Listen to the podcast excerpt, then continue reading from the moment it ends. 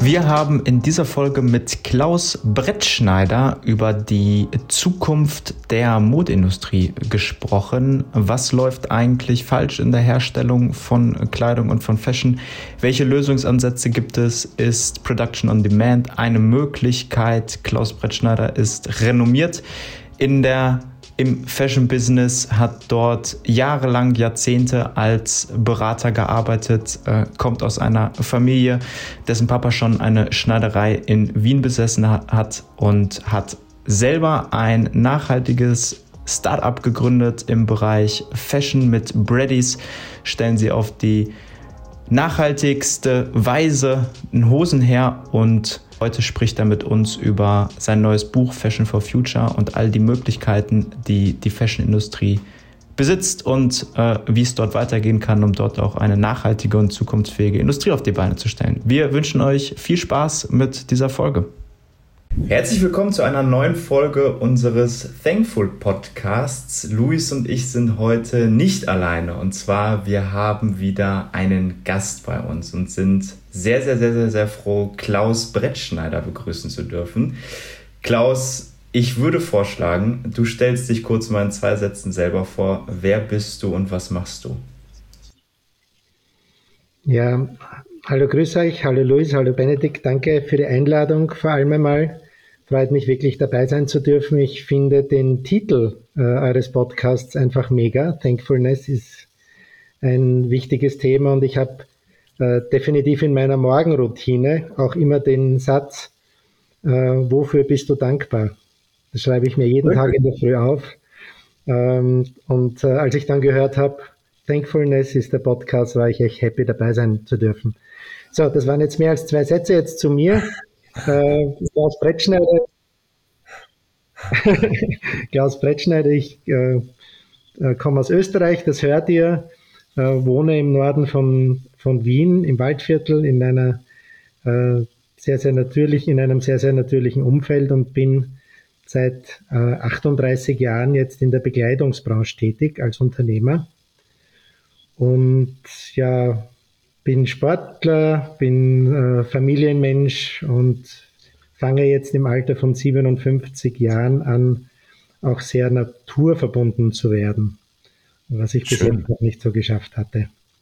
Und die Bekleidungsbranche, wie hat das angefangen? Oder warum, ähm, warum hast du dich entschieden, äh, in die Bekleidungsbranche überhaupt reinzugehen? Hast du so ein, ein Fable für Design oder äh, wie ja, Nein, ich bin in, ich sage immer, ich bin in die, ich bin in den väterlichen Betrieb hineingefallen. Mein Vater war schon Schneidermeister.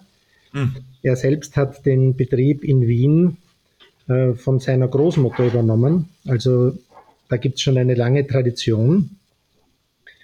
Und tatsächlich hat mein Vater in Wien noch Hosen produziert, wirklich am Standort Wien. Und äh, ich war da auch jeden Tag, weil das war unmittelbar da, wo ich zur Schule ging. Und ich habe mhm. das wirklich miterlebt, äh, wie Bekleidungsproduktion stattfindet.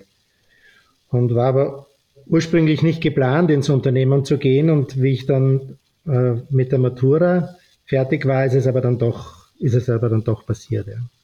Äh, Klaus, bevor wir noch über Fashion reden und äh, über Klamotten und äh, auch dein Buch, was jetzt ja erscheint, äh, Fashion for Future, wir haben in unserem Podcast ja schon mit einigen Leuten gesprochen und jeder lebt und fühlt Dankbarkeit anders. Und als du gerade angesprochen hast, hey, ich habe eine Morgenroutine und da schreibe ich mir daily auf, wofür ich dankbar bin erklär uns deine Morgenroutine. Das ist ja, ist, ist ja mega cool. Wie, wie machst du das und, und was bringt es dir? Hilft es dir auch? Oder erzähl mal, wie, wie gehst du daran? Naja, da geht es um, um das Thema Klarheit in, in der Früh ähm, und in, in, mit einem guten Gedanken in den Tag zu gehen. Hm. Ich muss ganz ehrlich sein, ich bin bei Abendroutinen besser als bei Morgenroutinen. Aber ähm, es ist es, ist, es hat vor allem damit zu tun, den Tag so zu starten, dass, dass, dass ich ins Positive gehe. Es hat auch mhm. was mit Bewegung zu tun. Ich mache ein paar Übungen, äh, die aus dem Yoga kommen und schaue so, dass ich mit guten Gedanken und, und Klarheit in den Tag reinkomme. Dann nehme ich mir ein bisschen Zeit. Ich bin ein Early Bird, also ich oh. stehe relativ früh auf. Und, und da muss es dann schon, da ist, also ich habe da keine Eile damit was hast du dir heute aufgeschrieben? Wofür warst du heute dankbar? Oh, ja, äh, für den Erfolg, den ich habe. Ich habe äh, definitiv da vor mir liegen, für den Erfolg, äh, dass ich auch unser, unser Startup Redis so weit gebracht habe, dass wir vor sechs Jahren ähm, in der Bekleidungsbranche ähm, gestartet haben. Und dass ich auch so einen, so einen Status mir erarbeitet habe, als Berater in der Branche so anerkannt zu sein und dass meine Gedanken so ähm, Anerkennung finden. Das habe ich mir heute in der Früh aufgeschrieben, ja. Das ist schön. Erzähl mal, erzähl mal von, von Bredis. Habe ich richtig ausgesprochen, oder? Ja, ja, ja, ja. Was macht ihr? Naja, es, ist, es begonnen hat so, dass, dass ich in der Beratung tätig war, in der, in der Bekleidungsbranche. Und, und dann gab es zwei Gedanken. Der eine Gedanke, es ist, es ist das eine, beratend tätig zu sein und ein bisschen immer so mit dem gehobenen Finger den anderen zu sagen, was sie doch tun sollten. Und das andere ist es aber dann auch wirklich selber zu tun. Und es gibt einen, einen sehr spannenden, lustigen Anlass, ähm, zu dem wir das gestartet haben. Es war definitiv eine Wanderung, die meine Frau und ich in Greta gemacht haben. Mhm. Und sie hat, sie hatte eine Blue Jean an und ich hatte so eine Wanderhose an, so ihr wisst mit mit Reißverschluss, Reißverschluss, äh, Tasche, nicht besonders guten Sitz, so ein Buntgummi. Und ich habe gesagt, du wirst ja jetzt da nicht mit der Blue Jean auf den Berg raufgehen. Und sie sagt, naja, aber ich mag auch nicht so ausschauen wie du, weil wir wollen nachher noch auf einen Café gehen und das ist ja nicht hübsch. Ja?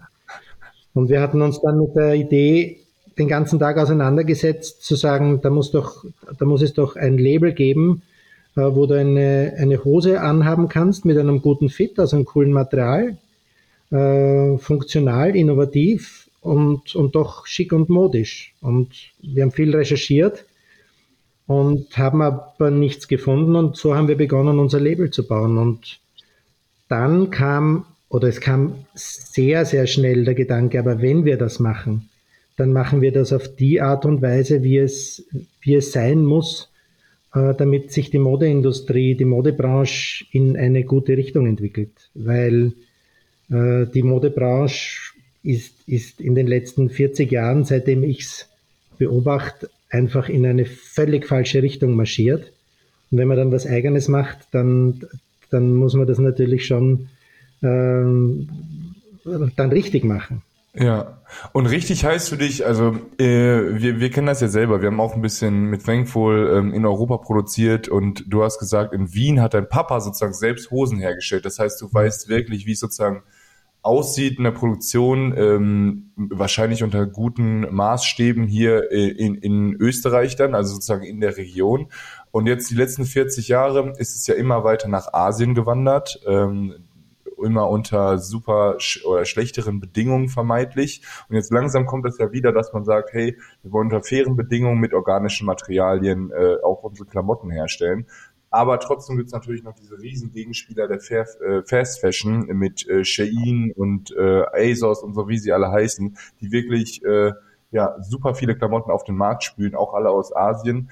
Ähm, erklär mal deine Beobachtungen so in den letzten Jahren.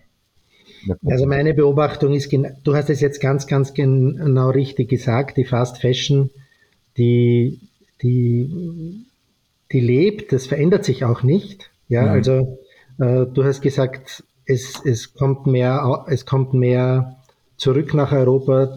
Das geht noch gar nicht. Da muss investiert werden. Da müssen wirklich mhm. neue Labels äh, mit, mit neuen Ideen kommen und, und sich wirklich einem, einem Commitment unterwerfen, dass sie sagen, wir produzieren nur in Europa. Wir machen das mit mhm. unseren Bradys wirklich so, dass wir tatsächlich eine, eine Supply Chain aufgebaut haben, die zu 100 Prozent von, in Europa stattfindet, von der Faser weg.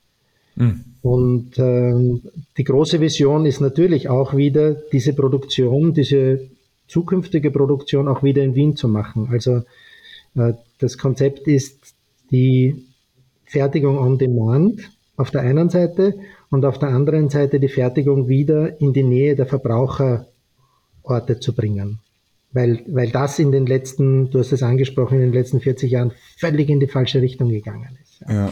Es, es ist aber ja auch so, das, das weißt du ja auch, ähm, das spiegelt sich am Ende am Preis wieder. Wenn du so eine Supply Chain komplett in Europa hast, die Arbeitskräfte sind teurer, klar, okay, es gibt weniger Logistikwege, aber am Ende spiegelt sich das, wenn man eine qualitativ hochwertige Produktion nicht nach Asien oder Indien oder äh, wo auch immer hin auslagert, sondern wirklich hier vor Ort macht, irgendwo auch im Preis wieder. Und dann ist die Fashion, um sie am Ende auch anbieten zu können, nicht allzu günstig. Jetzt ist es ja gerade, ähm, ich hatte einen, eine, eine Studie gesehen, beziehungsweise eine e-, Erhebung vom äh, Deutschen Wirtschaftsinstitut. Und da war es hier in Deutschland so, aufgrund der Inflation haben knapp 80 Prozent der Bürger an Restaurantbesuchen gespart und knapp 75 Prozent an Fashion und an neuer Bekleidung.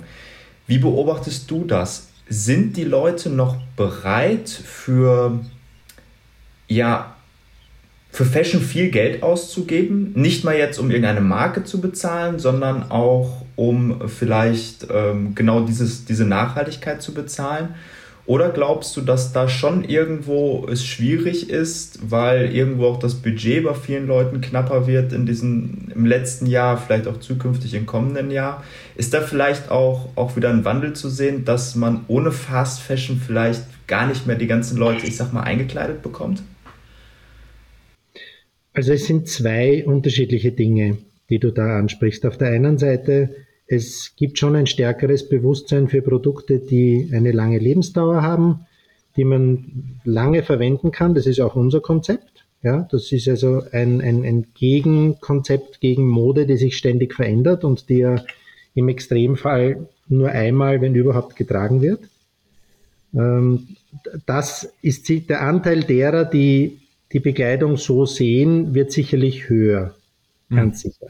Mhm. Das andere Thema, das du angesprochen hast, Benedikt, ist, dass wir uns in einer Wirtschaftskrise befinden, in der die Menschen irgendwo sparen müssen. Äh, sie sparen jetzt, nachdem zuvor in Corona sie eingesperrt waren, nicht reisen durften, sicherlich nicht bei Reisen. Äh, die, diese Branche boomt. Sie müssen, sie können auch nur bedingt bei Lebensmitteln sparen, weil es, erforderlich ist, aber es gibt natürlich Konsumartikel, wo man sparen kann. Und die Bekleidung gehört da zu 100 Prozent dazu. Und so bitter es ist, auch für uns als junges Label ist es bitter, aber es ist gut, dass es so ist. Ja, weil es, es, diese Modebranche muss sich verändern. Und, und es werden die überbleiben, die ein nachhaltiges Konzept präsentieren und ein Gegenkonzept zu dieser Fast, zu diesem Fast Fashion Wahnsinn äh, haben. Da bin ich sicher. Ja, ja. Also es, es, es, es kommt zu einem massiven Kauf, es, es passiert gerade ein massiver Kaufrückgang. Und, und ich sage, der ist, das ist gut, dass es so ist. Ja. Okay. Ja, nicht nur, ich, ich stimme dir da voll zu. Ähm, ich glaube aber auch, dass es leider, leider, leider Gottes auch das ein, die ein oder andere nachhaltige Brand oder Label treffen wird. Ich habe ich weiß gar nicht, ähm, ich glaube, in, in OWL Wirtschaft, das ist ein, ein Zeit, eine Zeitschrift hier bei uns aus der Region, habe ich gelesen, da waren, da waren zwei, zwei Modelabels, die leider auch äh, junge Labels, die Konkurs anmelden mussten, ähm, die eigentlich auch eine relativ nachhaltige Supply Chain hatten, die einfach von dem E-Commerce-Rückgang in den letzten zwei Jahren nicht, äh, den nicht abfedern konnten. Ich glaube, da wird es leider auch den, das eine oder andere Label treffen, was es in Anführungsstrichen nicht verdient hätte. Ähm, wie seid ihr da aufgestellt, ähm, ist meine Frage. Seid ihr mit Breddies nur im E-Commerce unterwegs oder, oder habt ihr auch einen, einen Store wirklich? Also wir haben einen Store. Der Store läuft, läuft wirklich gut. Äh, und wir, und wir spüren diese, aber diesen, diese Kaufzurückhaltung auch. Also da, mhm. wo, da, wo früher der begeisterte Käufer nach ich weiß nicht, gleich eine zweite Brady's mitgenommen hat, jetzt kauft er eine. Und das ist schon, das, das ist, wenn man es in Prozenten sieht, schon ein großer, ein großer Unterschied. Also wir können uns den, diesen wirtschaftlichen Rahmenbedingungen der Krise nicht entziehen. Das ist für uns auch bitter. Wie, wie wichtig ist dieser Store fürs Branding? für euch, für eure, für eure Marke. Diese Möglichkeit, dem Kunden nicht nur online etwas zeigen zu können, sondern die Möglichkeit, dem Kunden bieten zu können, ich kann reingehen, ich kann, ich kann die Hose, das Produkt anfassen, ich kann mit Leuten reden. Wie wichtig ist das für eure Marke? Ja, ich denke schon, das, das ist schon wichtig, weil es eben da angreifbar ist, weil es, weil es auch transparenter wird, wer wir sind. Und was wir, was wir nicht vergessen dürfen, ist, durch das unmittelbare Feedback der Kunden können wir das Produkt auch permanent weiterentwickeln. Und es geht ja auch um die, bei einer Hose geht es um die Passform. Ja, und mhm. ein, eines unserer Ideen ist, du sollst reinschlupfen und sollst dich wohlfühlen. Wir haben Kunden, die schlupfen rein und sagen, die passt. Wir sagen, ja klar passt die. Ja, aber mir hat noch nie eine Hose gepasst. Ja. Ah. Ähm, dann können wir sagen, ja, möglich, aber wir wissen auch, was, was dahinter steht, weil die Hose an sich ist zwar ein sehr simples Produkt, aber dann doch wieder, damit sie passt und damit du in der Früh zu dieser einen Hose greifst, mhm. da muss viel, muss viel stimmen, ja, weil ja. Äh, ihr zieht, niemand zieht in der Früh was an, was er nicht mag. Ja? Man zieht immer was an, wo man sich wohlfühlt, wo ich, wo ich weiß, den ganzen Tag, boah, das, das ist jetzt ein Produkt, da fühle ich mich wohl, äh, sowohl vom Gefühl her, als auch so, wie ich mich, so wie ich mich gebe nach außen. Und es ist, im Shop haben wir die Möglichkeit, das ganz unmittelbar mitzubekommen, wie unsere Kunden darauf reagieren. Ja, ich habe mir gedacht, ne, so eine Hose ist ja nicht wie ein T-Shirt oder ein Hoodie, der die wirklich fast allen passt, sondern ist doch wirklich viel schwieriger, so eine universelle Passform zu finden, oder? Oder halt für verschiedene, wahrscheinlich hat man trotzdem verschiedene Modelle, aber trotzdem ist, also bin ich zum Beispiel sehr, sehr verhalten, was das Thema Hosen angeht im E-Commerce. Also ich habe mir, glaube ich, noch nie eine Hose bestellt, die kaufe ich immer in äh, festen Läden sozusagen. Mhm. Also E-Commerce kannst du ja auch so sehen, du kannst uns ja auch anrufen, kannst sagen, du, ich habe immer ein Problem, weil ich habe da und dort das Problem und wir, wir würden dir dann auch das richtige Modell anbieten. Mhm. Weil am Ende sind die Probleme dann doch wieder alle die gleichen. Ja, es gibt mhm. unterschiedliche Körperformen, es gibt unterschiedliche Tragetypen und, und wir fragen das ab und, und schicken dann das richtige Produkt. E-Commerce ist, ist auch sehr, sehr sympathisch, wenn man eben auch, auch telefonisch verfügbar ist. Ja, das. Das, das ist auch so ein Aha-Erlebnis vieler unserer Kundinnen und Kunden, die sagen, ja, ich kann mir anrufen und ihr ruft sie auch zurück und mit euch kann man ja reden. Also wir sind jetzt nicht irgendein ein Online-Shop, der nicht, äh, wo, wo man das Gefühl hat, da, da sind nur mal Maschinen dahinter. Ja. Nee, das ist ein toller Punkt. Den habe ich noch gar nicht so richtig im, im, im Kopf gehabt. Benner. Also.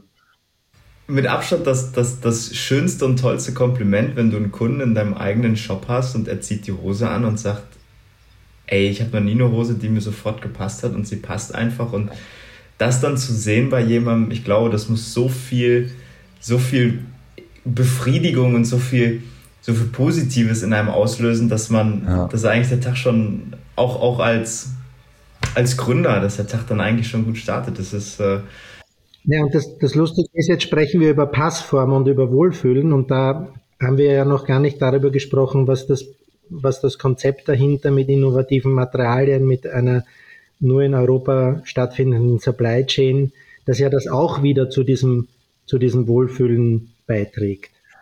Ich glaube, ihr verwendet Tänzel zum Beispiel, richtig? Äh, allerdings Nein? nicht bei den Hosen. Tänzel, ah, okay. äh, verwenden wir, Tänzel verwenden wir bei den, bei den Leibchen. Also Leibchen, ihr, ihr seht es, der Hörer seht es nicht, das Leibchen, das ich anhabe, ist ein Tänzelshirt. Sehr schön. Aber, aber lass uns doch mal so ein bisschen, ähm, bisschen auf, die, auf, auf eine übergeordnete Ebene gehen. Klaus, du bringst ein Buch raus, Fashion for Future. Mhm. Da geht es ja viel darum, oder im Kern, wie sich die Fashion-Industrie wandeln könnte in den nächsten Jahren, in den nächsten Jahrzehnten, um ein bisschen mehr zukunftsfähig zu sein, ein bisschen mehr für die Umwelt, für, die Klima, für das Klima beitragen zu können. Ich glaube, die Fashion-Industrie gehört weltweit immer, immer noch zu den drei umweltschädlichsten Industrien. Ähm, und ich glaube, da sind wir uns alle einig, da muss sich was tun. Was sind deiner, deiner Ansicht nach so die Kernpunkte, noch gar nicht die, die, die Lösungsansätze oder Szenarien, sondern die Kernpunkte, die wirklich in der Industrie, in der Modeindustrie, die verkehrt laufen?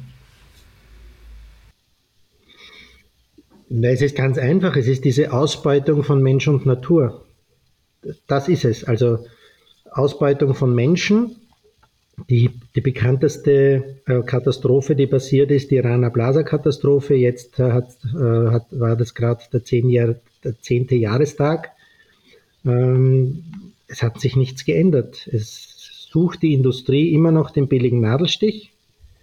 Äh, das hat vor 40, 50 Jahren damit begonnen, dass man nach China gegangen ist.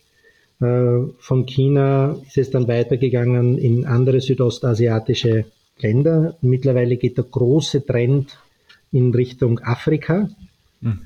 Und äh, man muss sich also das vorstellen, das sind in sehr hohem Maße chinesische Investments in Afrika. Da kann sich jeder sein eigenes Bild daraus machen, wie wie viel Wertigkeit da dem Menschen, der an der Maschine sitzt, äh, gegeben, gegeben wird und wie, ja. viel, wie viel Gehalt er bekommt. Also wir reden da von 20 Dollar im Monat. Und das ist das eine und das andere ist die Ausbeutung der Natur. Und also da könnten wir mal einen, einen eigenen Podcast nur darum äh, machen, was es da alles für Irrwege gibt, sei es jetzt in, im Anbau. Das berühmteste Beispiel Baumwolle, das Austrocknen des Aralsees, das ist aber da auch nur eines der, äh, der Komponenten, der Wasserverbrauch, weil der Pestizideinsatz äh, ist hier die, die noch größere Komponente, aber auch die, der Chemieeinsatz bei den, äh, bei den Färbungen ja. Es gibt ja relativ viele Dokumentationen darüber, was alles schief läuft. Und ich wollte mit meinem Buch nicht nur dokumentieren, was läuft alles schief, sondern auch Wege aufzeigen, na, wie könnte man es denn richtiger machen? Was müsste denn passieren, damit man es richtig macht? Aber wenn wir jetzt mal zu den Lösungsszenarien können, können wir gleich kommen. Aber woher münzt das denn? Also was ist denn eigentlich die, die Wurzel von diesem Problem, also von der Ausbeutung des Menschen und der Natur? Das ist es ja eigentlich, also ist jetzt, ist jetzt die Frage, ob du die Meinung teilst, ist ja eigentlich dieser, ja, dieses Mindset, diese Einstellung hier von uns in der westlichen Welt, ich share die mal über einen Kamm, möglichst viel für möglichst wenig Geld zu bekommen. Und das ist ja irgendwie eine Einstellung, die, die sich in den nächsten Jahrzehnten nicht mehr, nicht mehr tragen lassen wird. In, in vielerlei Hinsicht, nicht nur in der, der Fashion-Industrie. Teilst du diese Auffassung? Absolut. Also dem ist nichts hinzuzusetzen.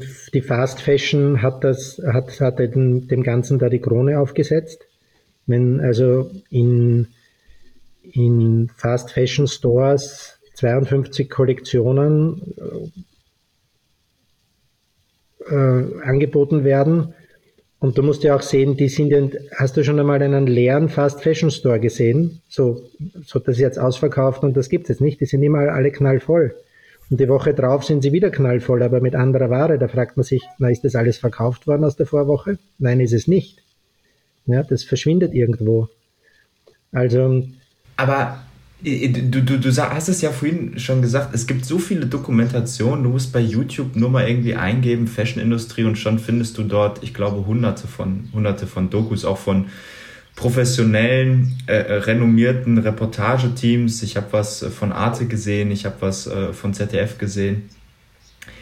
Aber warum, diese Problematik ist ja den Menschen, ich hoffe oder ich glaube, in Deutschland mittlerweile hinlänglich bekannt. Aber warum boomt dieser Zweig immer noch so. Ich glaube, die meisten müssten es oder haben es mittlerweile verstanden, was es bedeutet, wenn ich vier T-Shirts und eine Jeans für 40 Euro kriege und damit nach Hause gehe. Ähm Warum ist eine gute Frage, ist ein gesellschaftliches Problem. Also die, die, die Problematik dreht sich ja noch nicht um. Ich, wenn ich gefragt wird, werde, naja, wird sich's ändern, sage ich immer, die Anzahl derer, die darüber nachdenken und die ihr Verhalten verändern, die wird jeden Tag größer. Aber die Anzahl derer ist nicht groß. Das sind nicht viele Menschen. und das ist, das glaube, ist ja irgendwie das Problem. Aber wie, wie, wie bekomme ich denn dann, ich meine, das, das, das ist ja nicht nur in der Fashion eine Problematik. Wie bekomme ich denn dieses, und das frage ich mich das Öftere, so dieses gesamtgesellschaftliche Denken ein bisschen schneller, dieses Rad ins Drehen, als immer nur der eine denkt drüber nach und dann der nächste. Das ist super richtig. Aber es bräuchte ja so langsam mal so einen gesamtgesellschaftlichen Umschwung und, und da fehlt eigentlich noch die Lösung. Also, Benne, da würde ich vielleicht mal kurz reinhaken. Ich glaube, dass das große Problem auch bei der Fast Fashion zum Beispiel ist, wenn man jetzt als Frau zum Beispiel ein neues Top anhat, was man sich jetzt gestern neu bestellt hat äh, in der Fast Fashion, dann kriegst du da immer noch Komplimente für. Und wenn du eine, ein schnelles Auto fährst, kriegst du da auch noch Komplimente für. Und es ist noch nicht so weit, dass man sagt, hey, cool, wow, du fährst mit dem Fahrrad, ach krass. Oder äh, hey, wow, äh, du hast das gleiche Shirt zehnmal an. Da, also da, natürlich, da kriegst du noch keine Komplimente für und de dementsprechend ähm, wenn man sozusagen, wenn es immer noch cool ist, äh, neue Sachen zu tragen oder ein neues Auto zu fahren oder keine Ahnung was, so lange wird auch der Konsum in diese neuen Richtungen und in diesen vermeintlich günstigeren Fast Fashion Richtung gehen. Aber man könnte natürlich auch hoffen, dass man jetzt ein gutes Produkt hat, äh, wie zum Beispiel eine Brady Jeans, äh, die hochwertig ist, die auch mal zwei, drei Jahre hält und die halt immer auch für zwei, drei Jahre. Hoffentlich länger als zwei, drei Jahre. Ja, oder so. Nee, aber ja. äh, vielleicht ist es echt so ein gesellschaftlicher, so, so, eine Perspektive, die immer noch altbacken ist oder die halt äh, durch diesen Konsum bestimmt ist, äh, die wir aber vielleicht auch äh, in unseren Komplimenten oder in, in unseren ähm, ja, Kommunikationen einfach auch ändern sollten. Also Kommunikation ist, ist ja ein riesen, Riesenthema. Und du kannst ja nur das tun, was, was ihr tut mit eurem Podcast, was ich tue jetzt mit meinem Buch. Uh, ihr kennt den Ausspruch, if you want to change the world, uh, start making your bed in the morning. Ja? Also die Welt zu retten oder zu verändern, beginnt immer mit dem eigenen Tun und immer mhm. mit, mit Übernahme von Verantwortung. Mhm. Und mein Beitrag kann sein, bei all meinem Wissen in der, in der Mode- und Bekleidungsbranche, es mit meiner eigenen Marke richtig zu machen, da ein, eine Benchmark zu setzen, so könnte es auch sein und mein Wissen zur Verfügung stellen und darum habe ich dieses Buch Fashion for Future geschrieben. Ihr macht einen Podcast über Thankfulness, wo ihr ja auch Menschen anregt, denk mal nach drüber und, und übernimm Verantwortung für das, was du tust. Und mhm. das ist, das ist die Idee, Werte, von denen man überzeugt ist, dass sie, dass sie der Gesellschaft allgemein gut tun, äh, weiterzugeben über die Kanäle, die man eben zur Verfügung hat. Das mehr können wir nicht, also mehr kann der Einzelne nicht tun, als sein eigenes Gedankengut zur Verfügung zu stellen. Und da hast du absolut recht, schön. Klaus. Und vielleicht müssen wir ein bisschen weniger immer über das reden, was alles nicht geht und was schlecht ist, sondern vielleicht auch mal ein bisschen mehr über die positiven Dinge, was möglich ist und was auch passieren kann.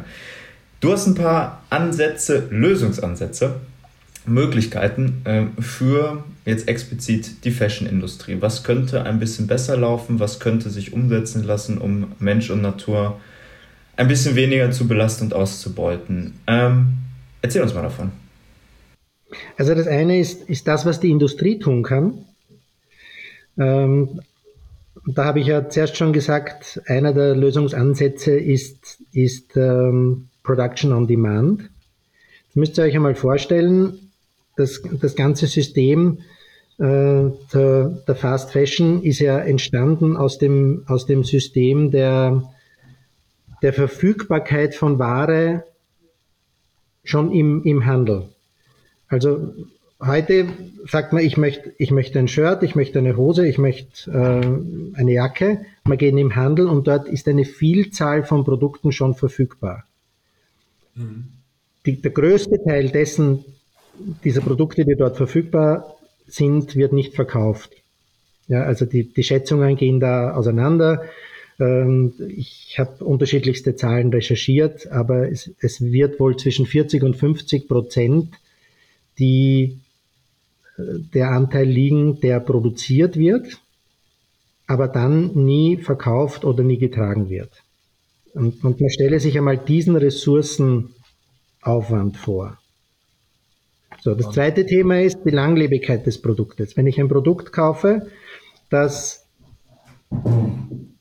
das ich für einmal tragen mir kaufe, weil, weil das T-Shirt so einen coolen Aufdruck hat und ich finde es jetzt gerade lustig für diesen Feiertag, den's, und, und dann verkommt das T-Shirt äh, im Kasten, dann macht das keinen Sinn. Wenn ich mir ein wertiges Produkt kaufe, wo ich weiß, mit diesem Produkt habe ich über viele Jahre Freude, dann, also ich habe ich hab eine Regenjacke, die ist glaube ich 20 Jahre alt, die funktioniert super. Ja, warum soll ich mir da eine neue kaufen, mhm. wenn, die, wenn sie hochwertig und ist und funktioniert. Ja? ja. Das dritte Thema, in, die, in, in, in das wir investieren müssen in der Industrie, ist dann die Circularity. Circularity heißt, die Ressourcen, die wir schon einmal verwendet haben, dann wieder zurückzuführen äh, als Grundstoff für, ähm, für neue Produkte. Da gibt es im Moment extrem viele Entwicklungen, extrem viele ähm, Gedanken dazu, wo man aber auch wieder dazu sagen muss, nicht die Fast Fashion Leute sind die, die das vorantreiben, ja, sondern mhm. das sind innovative kleine Firmen, die sich Gedanken machen und, und drüber nachdenken, äh, was könnten denn die ersten, ersten Schritte sein. Das sind industrieseitige Überlegungen. Äh, was ich jetzt noch gar nicht erwähnt habe, ist, ist der ganze Vintage-Bereich, den, den wir mit Pre-Loved Brady's auch abdecken. Also wenn ich zu dick, zu dünn, zu groß, äh, zu groß geworden bin, äh, für meine Produkte gebe ich dem Produkt einen, einen zweiten Lebenszyklus. Das sind Dinge, die, die kann die Industrie machen.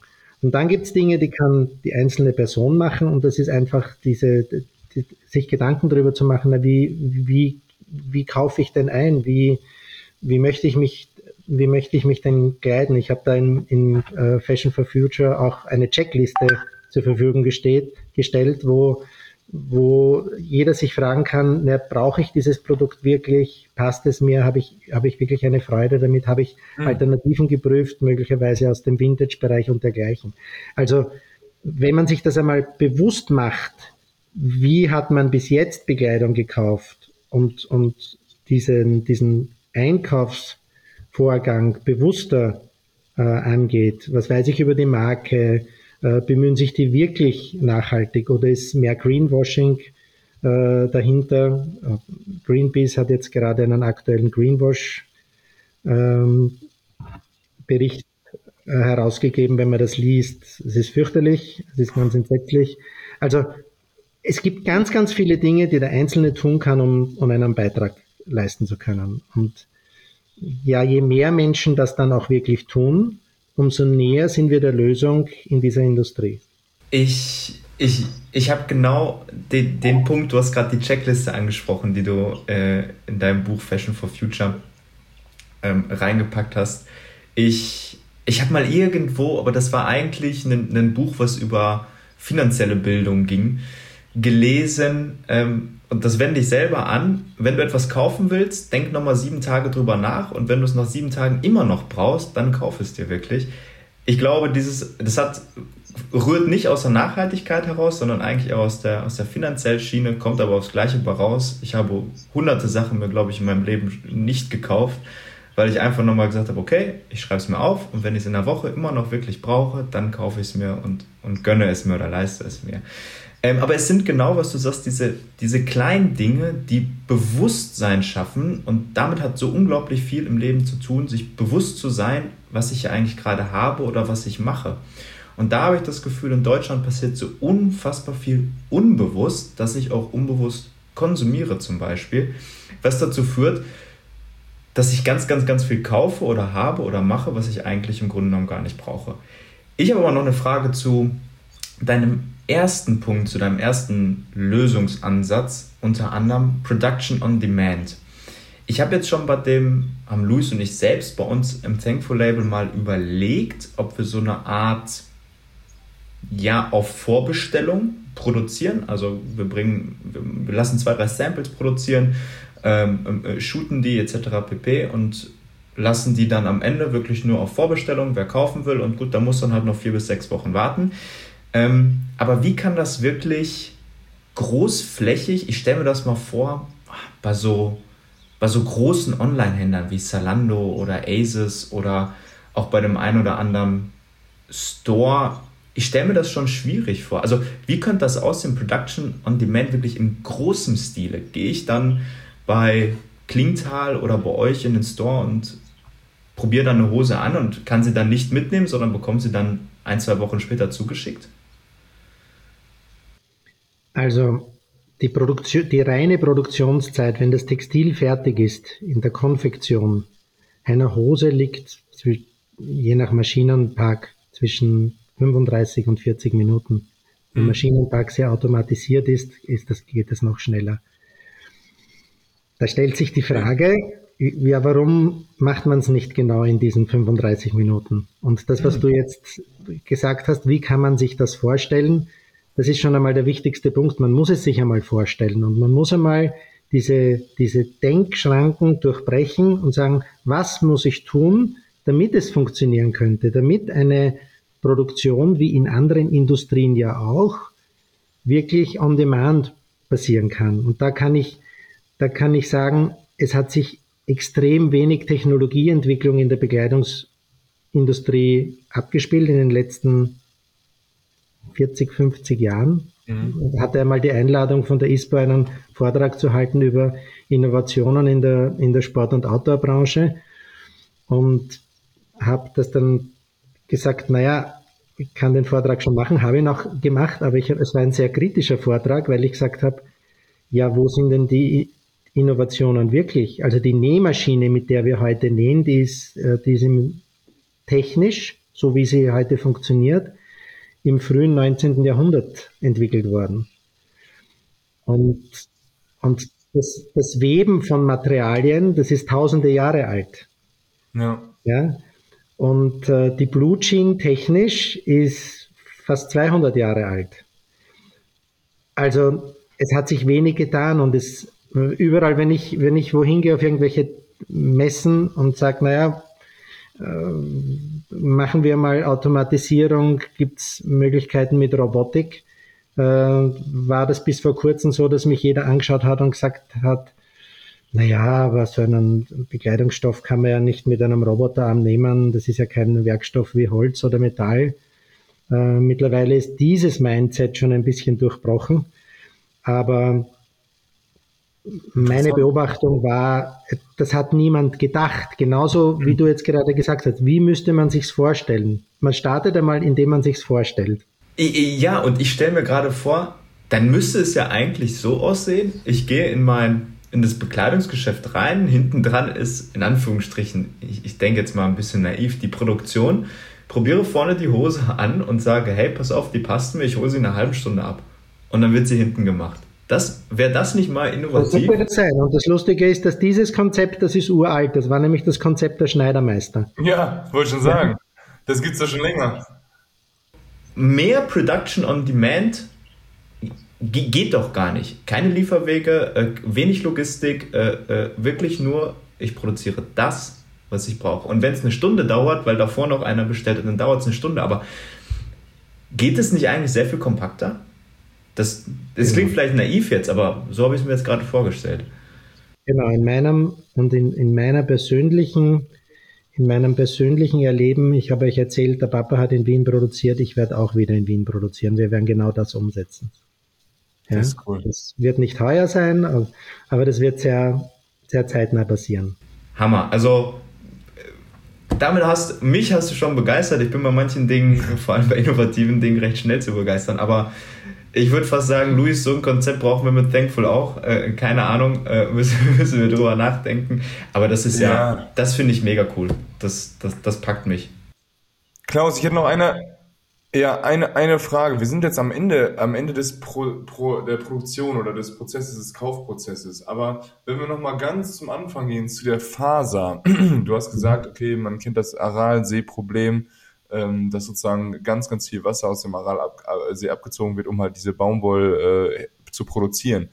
Ähm, was gibt's da für bessere Wege und ähm, wie zum Beispiel unterscheidet sich ganz klar die Organic Baumwolle von der nicht organischen Baumwolle zum Beispiel? Also das ist eine sehr, sehr, ist eine sehr, sehr spannende und sehr, sehr ähm, schwierig zu beantwortende Frage. Okay. Äh, ich fange mal mit einer zweiten Frage an. Wie unterscheidet sich die Organic-Baumwolle zur herkömmlichen Baumwolle? Ähm, bei der Organic-Baumwolle äh, gibt es keinen Pestizideinsatz. Ich mhm. selbst mhm. bin ein großer äh, Kritiker. Ich stelle das in Frage, wie sehr sowas wirklich durchgesetzt und umgesetzt wird. mhm. weil ich mir immer denke, okay, dann müsste das eigentlich im Fruchtwechsel angebaut werden, damit kein Pestizidbefall passiert.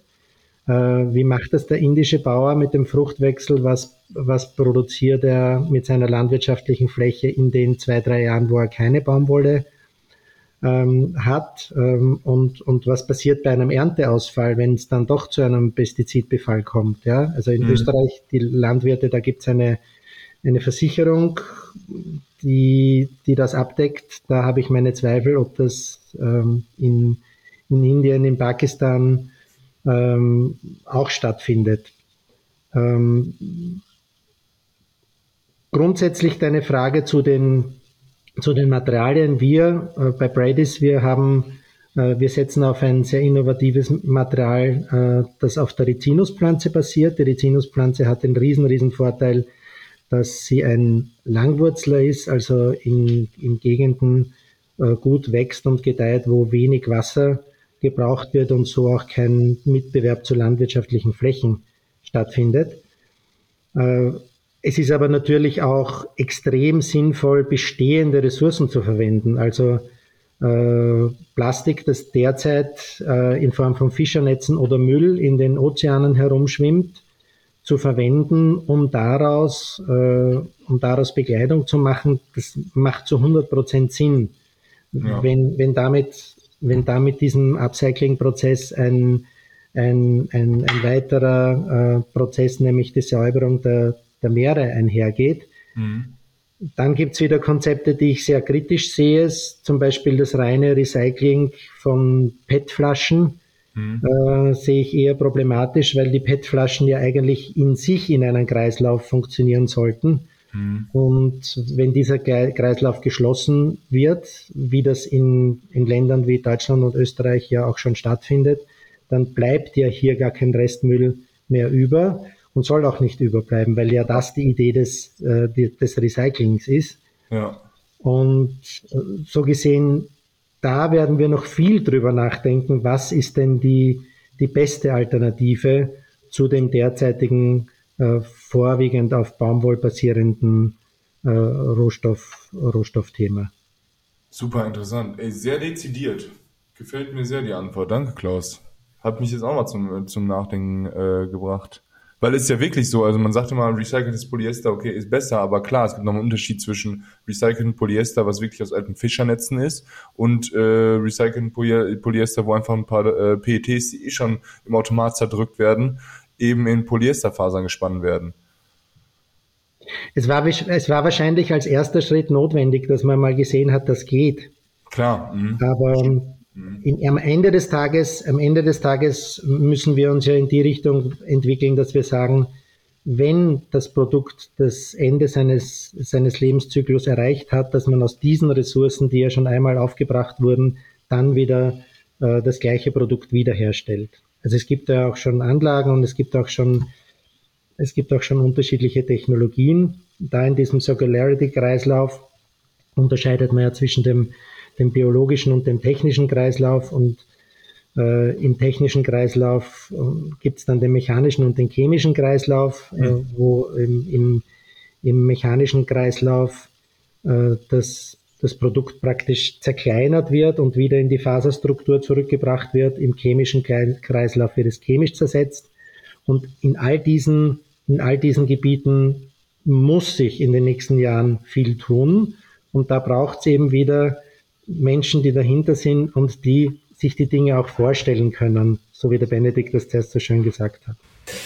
Ähm, äh, es steht und fällt alles irgendwie am Ende mit dem, mit dem Mindset und dem Bewusstsein, ähm, was man da umsetzen möchte. Äh, also ich glaube, also mit dem Mindset und mit den Werten, die dahinter stehen, weil das, also wenn du einmal in dieser Welt der, der Nachhaltigkeit eingetaucht bist, wenn du in deiner eigenen Industrie einmal drüber nachdenkst, was passiert da eigentlich und wie können wir es verbessern, dann, dann kannst du ja auch links und rechts von deiner eigenen, von deinem eigenen Umfeld nicht mehr, nicht mehr wegschauen. Also das mhm. verändert, wenn du die mal in diese, in diese Gedankenwelt, in dieses Mindset reingehst, äh, verändert das dein, dein Reiseverhalten, es verändert deine Ernährung massiv weil du halt bei jedem Produkt oder bei jedem Ding, was du irgendwo oder bei jeder Sache, die du planst, drüber nachdenkst, naja, muss das jetzt so sein? Kann man das anders machen?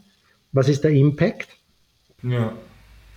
Ja, und äh, vielleicht genau das muss ja geschehen. Ähm, ich sage selten das Wort müssen. Luis hat mich mal dazu äh, mal ganz schön äh, zu äh, äh, eingestutzt, nenne ich es mal. Was, was kann man, was sollte man und was muss man wirklich im Leben?